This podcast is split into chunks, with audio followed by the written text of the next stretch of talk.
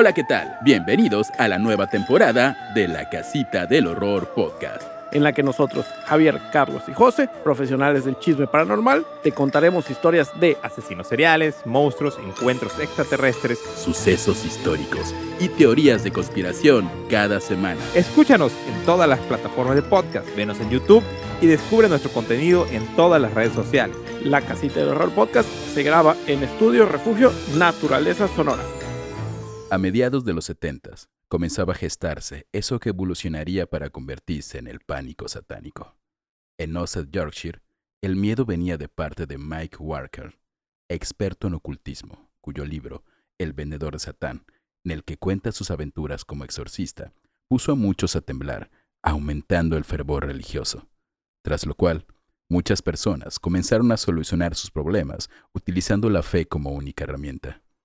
En este contexto, es en el que ocurre nuestra historia, y a pesar de que libros como El vendedor de Satán ya tenían detractores pro fraude, Osset era una localidad excesivamente cristiana, creyente, en donde vivía nuestro protagonista, que si bien no era un hombre de fe, encontró en esta una opción primero para curar un dolor físico y después el camino para sumergirse en algo que no sabemos si fue la locura, el fervor religioso, o como muchos dicen, una posesión demoníaca.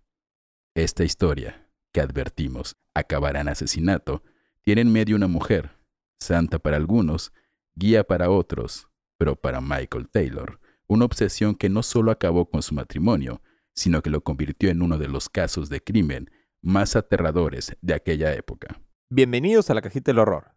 Este es el primer episodio de la posesión de Michael Taylor. Hola, ¿qué tal? ¿Cómo estás, Jab Sosa? Hola, ¿qué tal? ¿Cómo estás, Carlos Castro? Estamos de Súper regreso. serio este, este primer intro, pero ah, regreso a la cajita del horror. Ya regresamos, ya volvimos, ya este, ¿Ha pasado cuánto tiempo? Meses, ¿no? Yo creo que de la última vez que grabamos un capítulo y que haya visto la luz, yo creo que unos cinco meses. Cinco meses. De Esto- ahí estuvimos como muy clavados en la radio y ya teníamos estos planes. Esto no pasa porque nos hayan sacado de la radio, no, para nada. Esto pasa porque pues ya ya lo teníamos puesto y hecho, y tema. se van a dar cuenta que es un poco difo- diferente el formato. No, no en el contenido, ni en la calidad, ni en los chistes, ni, en, ni, ni, ni- en las vulgaridades, ni, en en los errores geográficos, ni en errores no, no, históricos, no, no. no. Sino como en cómo va a ser, ¿no? Va a ser un tema a lo largo de varios capítulos. Iremos caso. desmenuzando ese tema. Y En lugar de presentarles toda la historia en un capítulo de una hora. ahí como con un cliffhanger. Exactamente. Y esta es la posesión de Michael Taylor, un, un tema que ya habíamos este, desde hace mucho tiempo investigado. Se hicieron unos cambios para esta nueva adaptación. De hecho, no sé si recuerdan el, el evento que tuvimos. Si estuvieron ustedes en el Museo de Ferrocarriles hace unos meses. Cinema colectivo. Cinema basado. Colectivo Bazar. Allá estuvimos presentando este tema con, con notorio éxito en la juventud. Notorio. Notorio éxito. Y pues lo hemos decidido que sea el primer este, en episodio de esta nueva temporada. en Va a que- ser mucho más selectivo. Así que quieren un tema, mándenos su tema porque, o sea, son temas como muy específicos que vamos a desarrollar y también nuestro ingeniero de audio le va a meter un poquito más allá de amor. Así es, se acaba de enterar Entonces, en este empecemos, empecemos con este primer capítulo.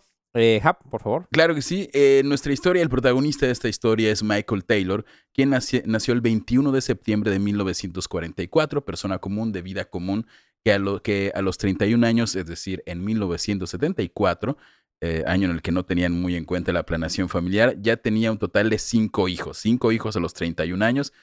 ¿Tú tienes treinta y tantos? No, está cabrón. O sea, Está. estaba pensando y dije, es que no sé si existe el condón, pero el condón existe no, sí desde hace existe siglos.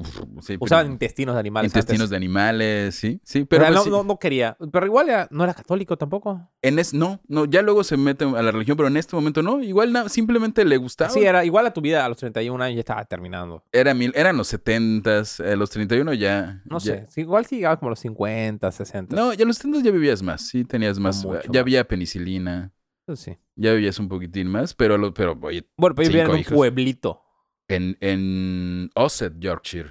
Yorkshire. Yorkshire, gracias.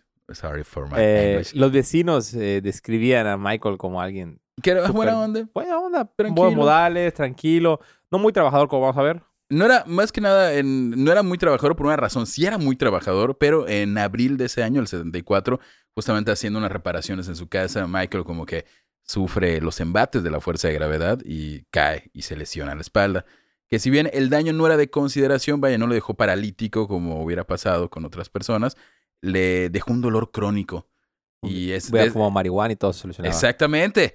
Le hubiera hecho caso a otros eh, jóvenes en los setentas. Si no estuviera tan estresado teniendo hijos, hubiera conocido la marihuana y hubiera dicho, hey, este dolor se quita con, con marihuana. Por cierto, si usted vende algún producto de cannabis, eh, podría anunciarse en este momento. Podría. Estamos ya próximos a, a que se legalice. Y este dolor crónico en Michael es el que pues hace que empiece a tener como un cambio de actitud, ¿no? De, de ser un hombre pues gracioso, amable, más que nada social, se convierte en una persona deprimida e irritable.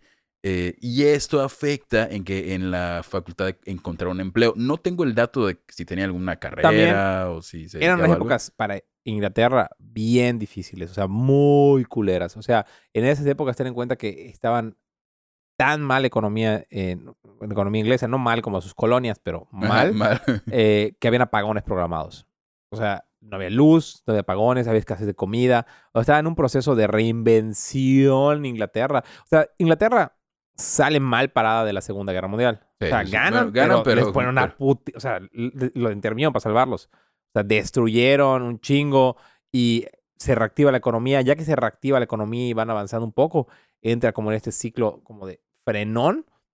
Y también, o sea, ser padre de cinco hijos, no tener un empleo Esa- y ver, ver un dolor- mundo que estás hablando de se está está como no el, el país donde vivo no tiene dinero tenemos apagones parte o sea en ese empezó el, el movimiento independentista de Irlanda hay bombardeos o sea hay una O sea, guerra había- casi había una guerra civil casi una guerra civil en el país de estás o sea era una situación muy muy complicada para para esta persona y de nuevo con cinco hijos sin dinero y todo Y con me imagino que eso crea así como una carga mental durísima O sea, ya podemos decir que tuvo mucho que ver igual el entorno social en el que se desenvolvía Michael, ¿no? En el que estaba el, el momento histórico. Que muchos de los portales, los portales, como el, qué rara palabra, donde se estuvo buscando la información, no mencionan nada de esta información que tú atinadamente nos acabas de dar, porque eres el hombre que sabe la historia.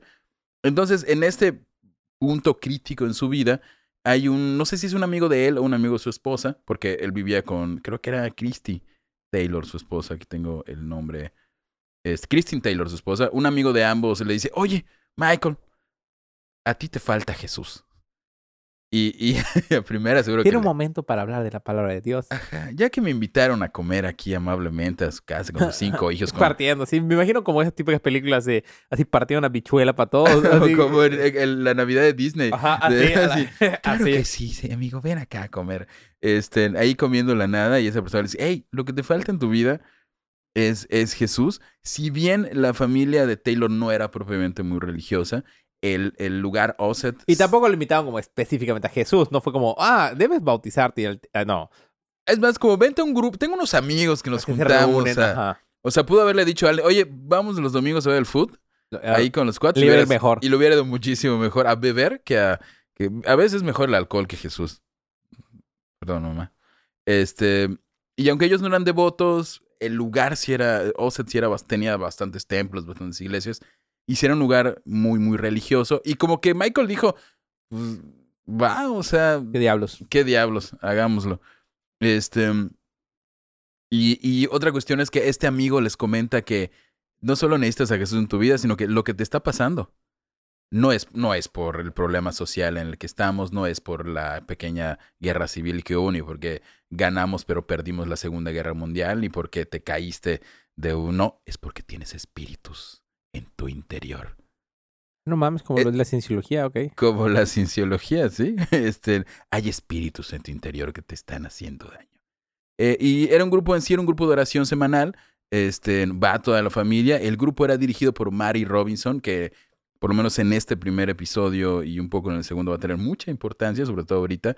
Eh, se dice de Mary que su forma de hablar suave de la religión de los viejos tiempos pareció atraer a Michael, quien junto a su esposa quedaron, impres- quedaron impresionados por el enfoque de la religión, eh, sobre todo, era un grupo, como un grupo de apostolado, pero casualmente era dirigido por una mujer que era Mary, una chica como de 21 años, eh, muy carismática, muy linda, con mucha onda. Ok. Y lo que dicen aquí es que, según los informes, después de la primera reunión, cual- si eras hombre, asumo heterosexual, asumo cisgénero, e ibas a esa reunión, quedabas ya O sea, te convertido. enculaban, te dan caldo de calzón. te daban caldo de calzón. La oración venía con un sorbito de caldo de calzón. Era como una.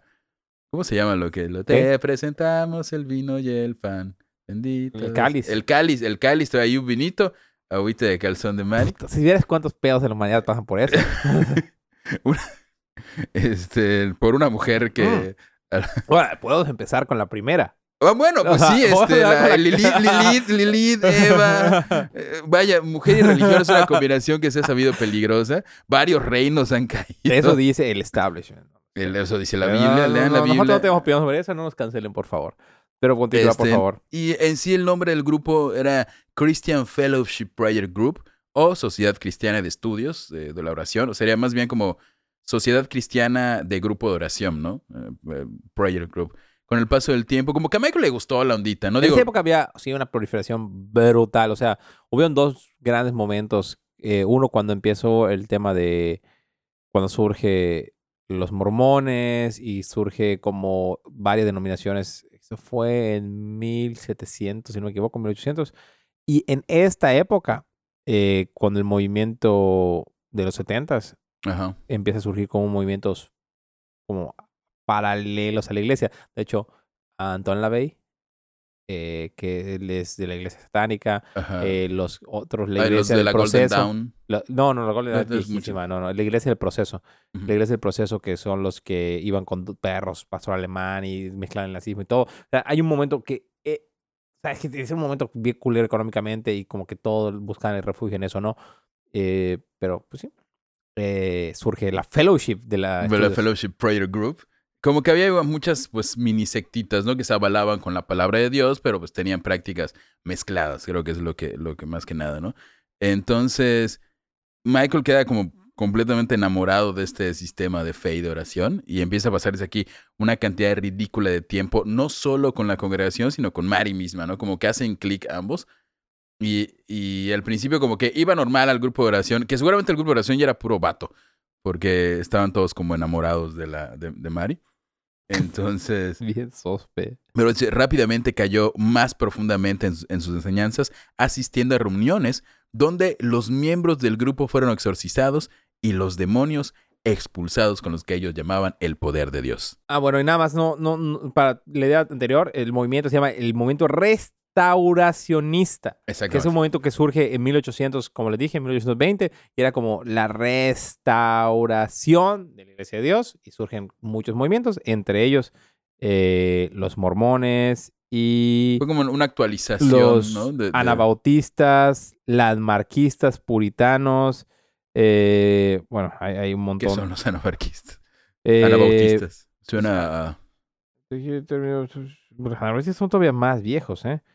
Son griegos. O sea, de hecho, acá el movimiento de restauracionismo de 1800. Bueno, tiene un tema aparte y la verdad, esto estamos dividido por capítulos, entonces mejor regresamos antes que nos de perdamos. que de- de- Ajá. volvamos a perdernos en él. Pero sí eran como una, se estaban mezclando como prácticas no, no paganas, pero a lo mejor un poco antiguas, de, de- de sectas antiguas con, con el, el cristianismo, ¿no?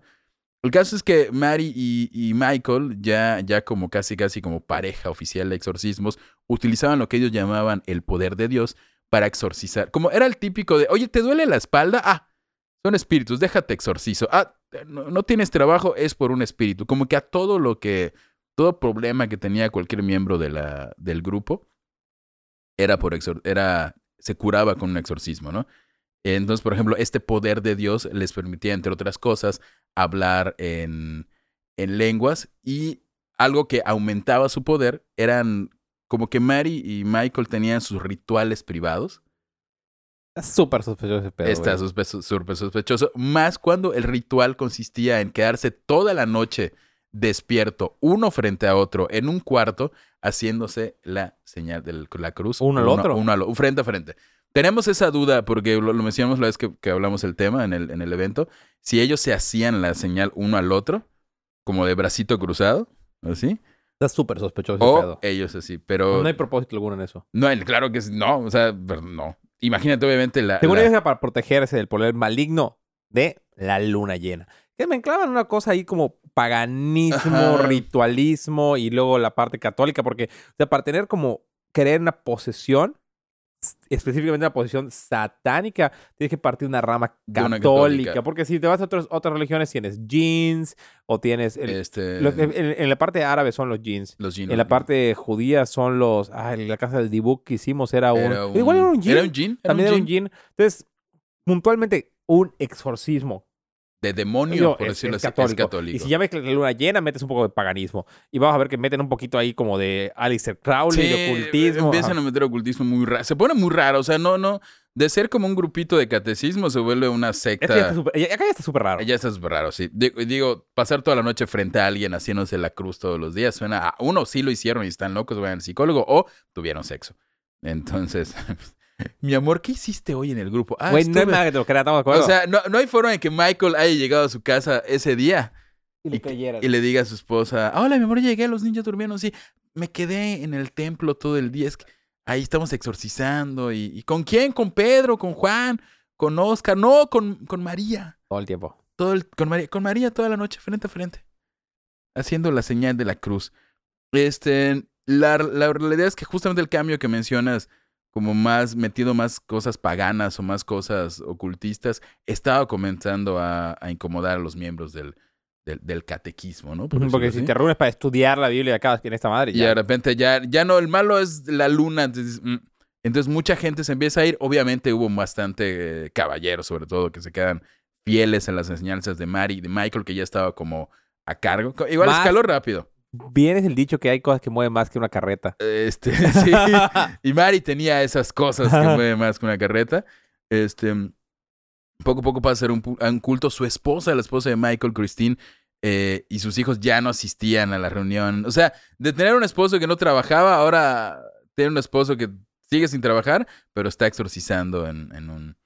Si su esposa o dice que va a exorcizar, no lo No puedes si no eres sacerdote. ¿Qué pedo con de eso? entrada no puedes. puedes, no ajá. puedes, Ese fue el primer error. Oye, A ver, Mari- María, creo no que... quiero decirlo yo, pero esa persona tiene un útero. No puede hacer exorcismo, según la iglesia católica. Pero no es porque tenga útero, o sea, no, no, no. No, para distinguirlo. para- o sea, eh, todos los exorcistas no tienen útero, ella tiene. Y pues hasta hace poco creíamos que en ese útero se podía gestar un demonio y las mandábamos a la hoguera, pero Todo Ah, cool. todo cool.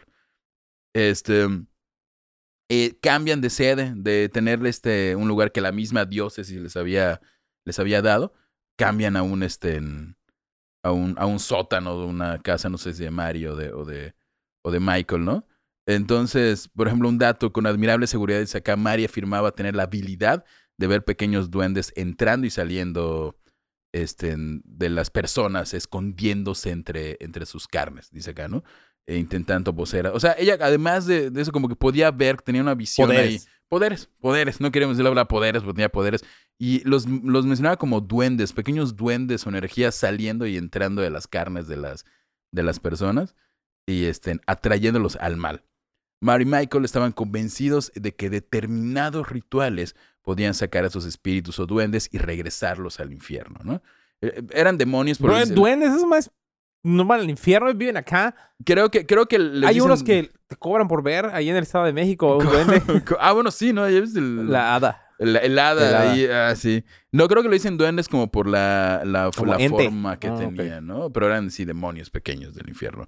El método que habían creado, eh, en el que podían distinguir artefactos y palabras de poder, se podían distinguir artefactos y palabras de poder, elementos de magia ritual de la Golden Dawn, algunas nociones de teosofía e incluso enseñanzas de Aleister Crowley. Aquí ya, ya habían abandonado completamente cualquier no, o sea, indicio católico. Alice Crowley pasa por la Golden Dawn en un momento. Ujú. Después él crea todo su movimiento. eh, y Teosofía es el de Madame Bla- Blavatsky. Entonces tiene ahí como un montón de cosas así terrenales, eh, como primitivas, paganas, eh, fuerzas mayores a los otros que ejercen de la tierra, mezclado con un sincretismo religioso que obviamente crea. Ni siquiera tiene nombre esto, no creo que crea algo que Sí. solo ellos dos entendían. Ellos, exactamente. No, de hecho, como culto, como secta, no avanzan propiamente. pero Obviamente, vamos a ver qué es lo que pasa más adelante y por qué no avanzan, pero estaban empezando. Yo creo que si no hubiera pasado con lo que cerraremos los, los tres episodios, eh, igual y si se hubiera convertido en una especie de culto más establecido. Tiene de esas habilidades, ¿no? Por ejemplo, uno de los rituales que debía hacerse exclusivamente durante la luna llena era llenar con una, una vasija y una daga de hierro.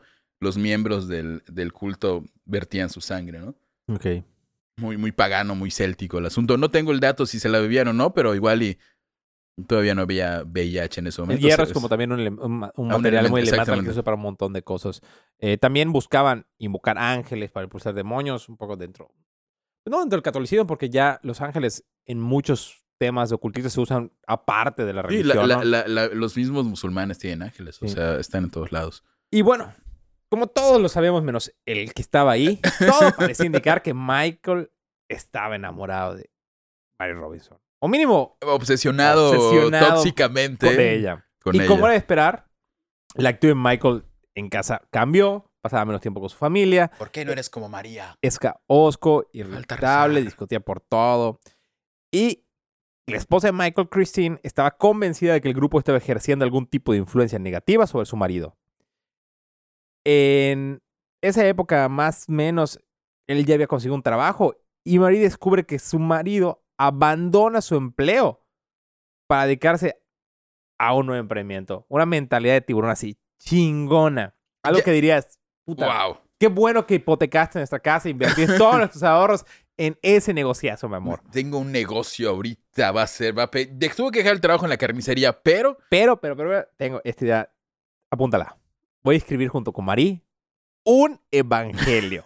no tres, no una Biblia entera, un evangelio con Eh, uno. Llegó a este tal nivel su emprendimiento que abandona la casa, alegando que necesitaba hacer un retiro espiritual para buscar la iluminación. Obviamente, Christine, nada pendeja, Güey, esto del grupo de oración no le está haciendo ningún. Bueno, hasta eso, ¿no? No le está haciendo ningún favor a mi esposo. Lo está haciendo mal. Lo está- como que todavía no veía muy claro lo que estaba pasando. No, no, lo están mal influenciando. Y Dejó- también sabía que en esa reunión de oración lo que menos era rezar. Sí, ves que ahí el celo estaba. Pero escribir un evangelio, creo que es un gran... Deberías escribir un evangelio. ¿Cómo se llamaría tu evangelio? No, no, no. no. Evangelio según... Pues tiene tu nombre. ¿Cómo? Sí, ah, pues San nombre, Carlos. sí, pues sí. Bueno, no eres santo, hay que ser santo Carlos. Creo que después que si escribes un evangelio, o sea, no. Ya, eres santo, ¿no? O sea, Bueno, técnicamente lo escribiste antes, antes, antes, pero de ser cuando te santo. ponen ya en el libro ya eres santo. Sí, como tu pase. Sí, aunque no, creo que San Lucas... Bueno, los apóstoles ya por... Santo. Ya la o sea, primera... todo el Nuevo Testamento. Exactamente. Eh, bueno, y en una jugada magistral de talk show de. ¿Cómo, se llama ese de.? Este, señorita Laura o de, o sí, de una jugada la jueza. En Pero- la siguiente reunión de oración. Imagina que está así como en, un- en una, en una iglesia, en un pequeño culto templo, y está Así, un talk show. un talk show. No, está. "Ah, Bienvenidos al culto del grupo de oración. ¡Ey! Las cámaras. Y- En, en el. Así se para Christine y ahí delante todo se voltea y dice. Y confronta abiertamente a Michael sobre el tiempo que pasa con María. O sea, delante de todo le dijo: Ah, tú me estás poniendo el cuerno con esta morra. ¿Qué pedo? no te creo eso de que estás haciendo un Así, evangelio. Ya, déjense de mamadas. ¿Qué ¿Qué es eso acá, delante de todos. Dilo a la gente y todo. No puede ser. Y dicen que Señorita Nada Laura. más quiero decir, dicen que ahí algo se rompió dentro de Michael Taylor. Y, y dijeron, ¿qué pase el Se poseído? le deschavetó, se le botó, se le, ah, ah, se les fueron los patitos de la fila. Pero- dicen, ahí el rumor, yo leí, que ese mismo día, en la mañana, Michael Taylor le propuso, o sea, le dijo su amor a Marie y lo batearon. Ah, ok. Y coincide con que la esposa lo pone enfrente y eso lo termina de reventar Y, de hecho, y co- como que ah, ya tiene todo, todo tiene más sentido. Pues yo, oye, está, vamos a escribir, pero Mari, vamos a escribir un evangelio y vamos a escapar juntos. No, no, no te equivocaste. Y que lo, no. y, y- y ahí que se rompió Entonces le rompió el corazón a, a Michael. dos veces en un día. Y luego, y luego bueno, su no, o esposa. sea, lo, le rompen el corazón y lo evidencian y dicen, ah, no, no solo, no solo, además, imagínate, tu esposa cree que estás enculado y tienes algo con ella, te ponen evidencia y esto ya manda a la verga en la Es- mañana. Es, que, es que era, era para que si le hubieran hecho caso, cuando fue la esposa, Ajá. hubiera dicho, sí, estoy enamorado y Ya, ante Dios libero mi ya, amor. ya, y ya, ching- y no, pero, Pero no, no, dicen que Michael Taylor se rompió, se pone de pie y en lugar de dirigirse a su esposa como, oye, te voy a explicar, ¿no? Se va contra Marie y le empieza a atacar, tanto física como verbalmente. Se le, se le lanza, ¿no? Se le Dicen lanza que lo curioso es que lo que salía de su boca eran insultos y improperios en varias lenguas. Y sea, toda la congregación, o sea, varios de la congregación se van sobre él para agarrarlo, para separarlo. Lo que dicen es que inclusive la fuerza de Michael había aumentado notoriamente para que varias personas le estén, le estén Sí, dando. sí, Y los insultos que lo que estaba diciendo era en lenguas. sí. De Era hecho, así como citando personas decían ahí, de repente miré a Mike y todas sus facciones cambiaron, parecía una bestia. Seguía mirándome y había una mirada realmente salvaje en sus ojos. Empecé a gritarle de miedo, empecé a hablar, hablar en lenguas. Mike también me gritó en lenguas. O sea, Ah, ¿qué ah, perdón, son le- dice... Le responde. "Ah, y le respondieron. Pero ahorita hablo como, como, como en árabe, nos van a. Ajá, pero a de repente como ver este que alguien echara como un beatbox y... Sí, así como que se empezó a pelear en lenguas. Y de pronto ella dice: Solo había que solo el nombre de Jesús me salvaría. Así que comencé a decir una y otra vez: Cuando Jesús, Jesús, Jesús, Jesús, empecé a decir. Ahí es la Cristina, la, la esposa de Mike, al ver que ya estaba como que mal su esposo, se une al rezo. Y con eso lo logran calmar. Y solo invocando el nombre de Jesús logran que no la maten. Marí continúa relatando y comenzó a decir, bueno, como ya dijimos varias de Jesús. Varios otros feligreses igual estaban Jesús, Jesús, Jesús. Lo que sí, y lo tenía, pero mientras gritaba Jesús, como- es que era una escena de talk show, eh, señorita Laura. Sí, O sea, sí, Pero bueno, gente- lo someten, Ajá. lo someten, ya que lo someten todos así como que lo, me imagino que lo agarran, lo aprietan, todo, él se desmaya. O sea, este, ese suceso dura aproximadamente una hora, una hora. Después él se desmaya y él despierta como asustado y dice que no se acuerda de nada. La típica cosa de mamas. Ay, estaba Ah, pedo, no me perdón, acuerdo, acuerdo, perdón. Como que besé a esa persona. Exacto, la típica. Y sorprendente que a pe- a pesar de este estallido violento, al día siguiente Michael recibe el completo perdón y la absolución de Mary Robinson y la iglesia por lo que había sucedido. Pero obviamente nadie olvida el incidente. Además de que su comportamiento ya jodido y deteriorado estaba a punto de escalar a otro nivel. Exactamente. Pero eso lo vamos a ver en el siguiente capítulo de la casita del horror con el exorcismo. Porque ahorita, hasta ahorita, Hasta ahorita es la no ha posesión. habido exorcismos. Es la Ni siquiera posesión. si se vio una posesión. O sea, según Lo- hizo exorcismos Mary y, y Michael, pero obvio sabemos que no hicimos exorcismos, hicieron Entonces, otras cosas. esto va a ser, seguir en el siguiente capítulo Así de la. Cajita del Horror Podcast. Comentamos que estamos en todas las redes sociales como la Cajita del Horror Podcast. Y esta es la nueva temporada, el nuevo formato. Capsosa en todas las redes sociales, el Yeah Yeah en todas las redes sociales. Refugio, Estudio Naturales Sonora, donde grabamos este podcast hermoso. Y Estén nos- pendientes de nos la vemos próxima semana. en el próximo capítulo. Adiós.